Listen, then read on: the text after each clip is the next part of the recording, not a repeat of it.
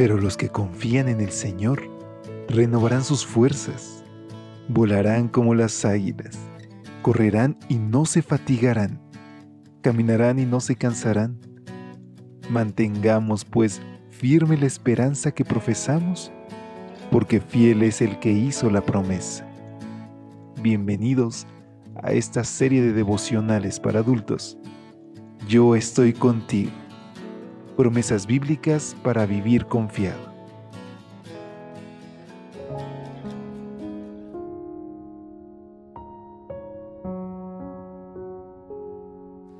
¿Qué tal? Muy buen día. ¿Cómo te encuentras hoy? Qué gusto saludarte. Ya estamos a mitad de semana por la gracia de Dios.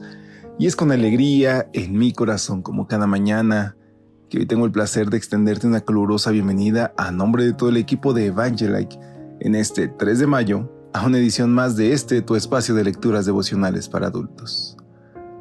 Hoy ha llegado el momento de recordar las promesas que Dios ha dejado para nosotros.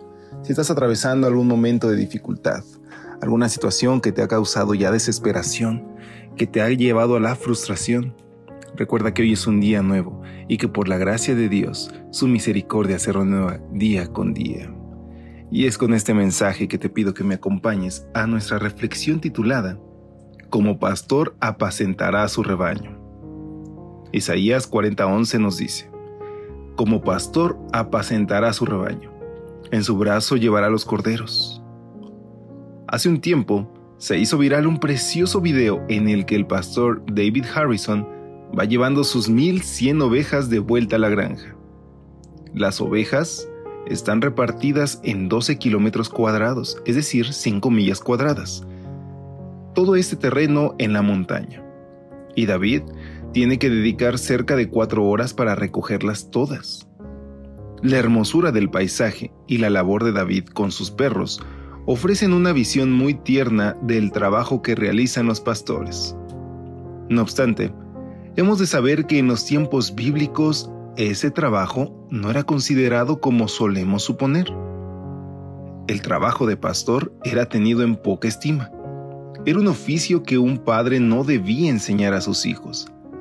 A rabí Yosef Bar Hanina se le atribuye haber dicho: En el mundo no encontraremos una ocupación más despreciada que la del pastor. Las fuentes rabínicas consideran que un pastor no era apto para servir de testigo y colocan ese oficio al mismo nivel del de cobrador de impuestos. Quizá lo más cercano en nuestros días a la valoración social que tenía un pastor en los tiempos bíblicos sería la de un delincuente común. Con independencia de la mala reputación que tuvieran los pastores en la época bíblica, Dios se presenta a sí mismo como un pastor de ovejas. Tras describir a su pueblo como rebelde, codicioso, un pueblo que seguía el camino de su propio corazón, el Señor dijo, He visto sus caminos, pero lo sanaré y lo pastorearé. Dios decidió ser el pastor de una nación que no era santa ni obediente, y mucho menos perfecta. Cuando en Juan 10:11 Jesús proclama, Yo soy el buen pastor, se está colocando al lado de los marginados, de los que han perdido la reputación de los sin nombre, de los que ni siquiera tienen derecho al arrepentimiento. Él es el buen pastor que va tras las ovejas descarriadas, las que están hundidas en la inmoralidad y la desesperanza. Podemos estar perdidos entre las montañas, lejos del redil, sumergidos en la más baja pobreza espiritual, y hasta allí llega el llamado del pastor que nos ofrece el consuelo que tanto necesitamos. A cada uno de nosotros el Señor nos promete que, como pastor, apacentará su rebaño. En su brazo llevará los corderos. Nosotros, queridos amigos, somos esos corderos. Y qué bendición porque nuestro Padre nos cuida, nos sana, nos limpia las heridas y cuando estamos cansados, Él nos lleva sobre sus hombros, sobre sus brazos. Nos abraza y con sumo amor nos pega a su pecho. Qué maravilloso es que aun cuando nos descarriamos, Él sale a buscarnos. Así que hoy, querido amigo, querida amiga, regresa a Cristo. Acéptalo como tu pastor.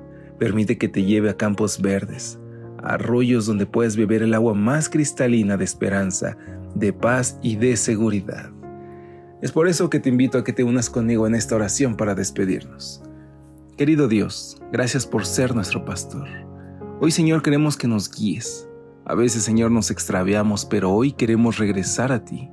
Por eso te imploramos a que tomes nuestra vida en tus manos y que Señor también tome la de nuestros seres queridos. Te lo imploramos en el nombre de Jesús. Amén. Dios te bendiga. Hasta pronto. Gracias por acompañarnos. Te esperamos mañana. Te recordamos que nos encontramos en redes sociales. Estamos en Facebook, Twitter e Instagram como Ministerio Evangelite. Y también puedes visitar nuestro sitio web www.evangelite.com